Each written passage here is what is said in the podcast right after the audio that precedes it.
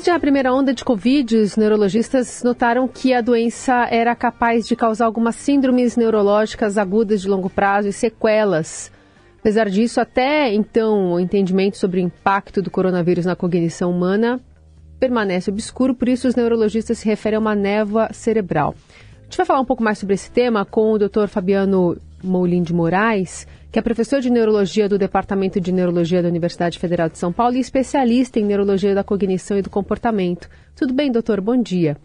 Bom dia, Carol. Um prazer falar com vocês. Prazer é nosso. Nesse estudo em específico, os pesquisadores da Índia e da Espanha investigaram um grupo pequeno de pacientes com eh, demência pré-existente, Alzheimer, Parkinson, e que apresentaram aceleração na deterioração cognitiva pós-Covid, sugerindo então que esses cérebros eles não conseguiram é, responder é, de uma maneira mais protegida, digamos assim, desse vírus? Qual que é a conclusão? O que, que os estudos têm apontado, doutor? Bom, então, uh, tanto o estudo como a nossa prática clínica, nós temos visto que as pessoas que já tinham lesão cerebral prévia, por exemplo, como a, a demência pela doença de Alzheimer, a doença de Parkinson, e aí nesse próprio estudo, como ele cita, a, a demência frontotemporal, a vascular, todos eles, infelizmente, por já ter um cérebro desorganizado ou lesado, Uh, é como se tivessem tido um segundo insulto pelo vírus. E isso acabou acelerando as doenças, acabou levando a um prejuízo grave e, e, de forma desproporcional à história natural dessas doenças. Bom, e isso uh, quando os casos já foram constatados ou e, e, a doença pode disparar também novos casos, professor? Perfeito, Raiz. Uh, as duas coisas, né? Então, o que nós vimos muito na pandemia foi que por conta uh, do estresse econômico, do estresse político, do estresse sanitário, do isolamento social, muitas pessoas que estavam em risco de desenvolver alguma doença neurológica ou psiquiátrica acabaram desenvolvendo, né? Então, as duas coisas são verdadeiras. Quem já tinha risco acabou, infelizmente, tendo a doença precipitada e quem já, quem já tinha um diagnóstico, ou quem já estava em processo, acabou acelerando. Então, as duas são verdadeiras. E para um cérebro que estava, entre aspas, organizado aí, é, a Covid ainda assim também conseguiu de alguma forma afetá-lo? Sim, então, uh, infelizmente, o, o, o, vírus ele, é, ele tem várias maneiras diferentes de machucar o nosso cérebro. Ele desregula o nosso sistema imunológico e isso acaba promovendo uma inflamação cerebral, mesmo é, em pessoas saudáveis. E ele também lesa o vaso, que a gente chama. Ah, e, e, e, o, e o, cérebro humano tem muito vaso, né? Uhum. A gente tem. É um número um pouco absurdo, porque são vasos muito pequenininhos, mas nós temos 600 quilômetros de vaso dentro de uma cabeça. É um número ridículo. É um número que, quando a gente não está acostumado a ouvir, parece até é invenção.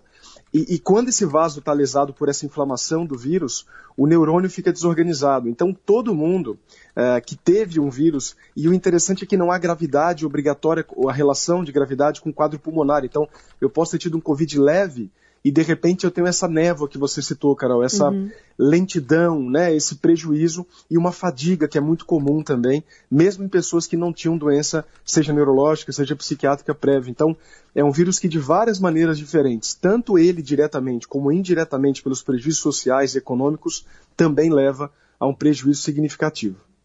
Bom, esse estudo é, é, bem específico, mas é, assim, até que ponto ele pode ajudar a explicar também, professora, uma, algo que a gente ouve muito falar é, de pessoas que depois da Covid relatam algum esquecimento, alguma, é, alguma dificuldade de concentração, por exemplo.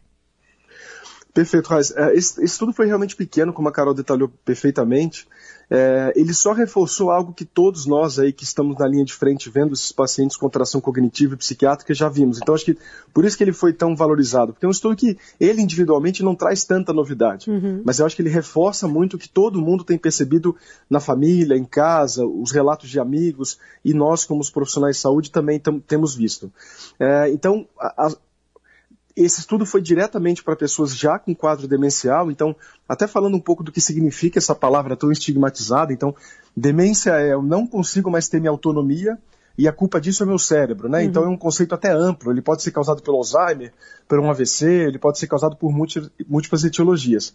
Mas o que nós temos visto é que essa lentidão, essa névoa cerebral, esse brain fog, como falado anteriormente, é, ele infelizmente não é restrito a pessoas que já tiveram doença prévia.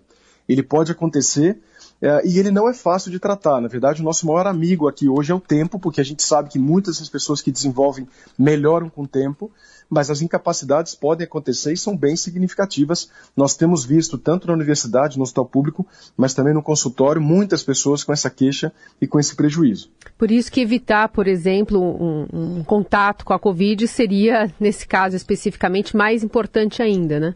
fundamental, reforçando a ideia de sempre que a vacina é muito bem-vinda uhum. e que essa história de imunização natural uh, ela existe, mas a gente paga um preço e a gente está vendo, na verdade, esse preço alto sendo uh, pago agora, né? Então, no caso da vacina, ela, ela prepara o corpo para não ser tão afetado assim se contraindo a Covid, também na questão cerebral e neurológica. Isso está para ser estudado melhor, mas tá. a, a, princípio sim. Então, as pessoas que vacinaram, especialmente aquelas que mantiveram o, o calendário de forma adequada, parecem, até o momento, a gente não tem pesquisas diretamente relacionadas a isso de forma tão clara e com um número suficiente de, de pessoas para não dar essa clareza, mas parece que sim, Carol. Então, seria mais um benefício aí da vacina para além dos outros que a gente já conhece. Muito bom. Explicações aqui do Dr. Fabiano Moulin de Moraes, professor de Neurologia do Departamento de Neurologia da Universidade Federal de São Paulo. Muito obrigada pela conversa, viu? Até a próxima. Bom dia. Foi um prazer. Bom dia a todos os ouvintes.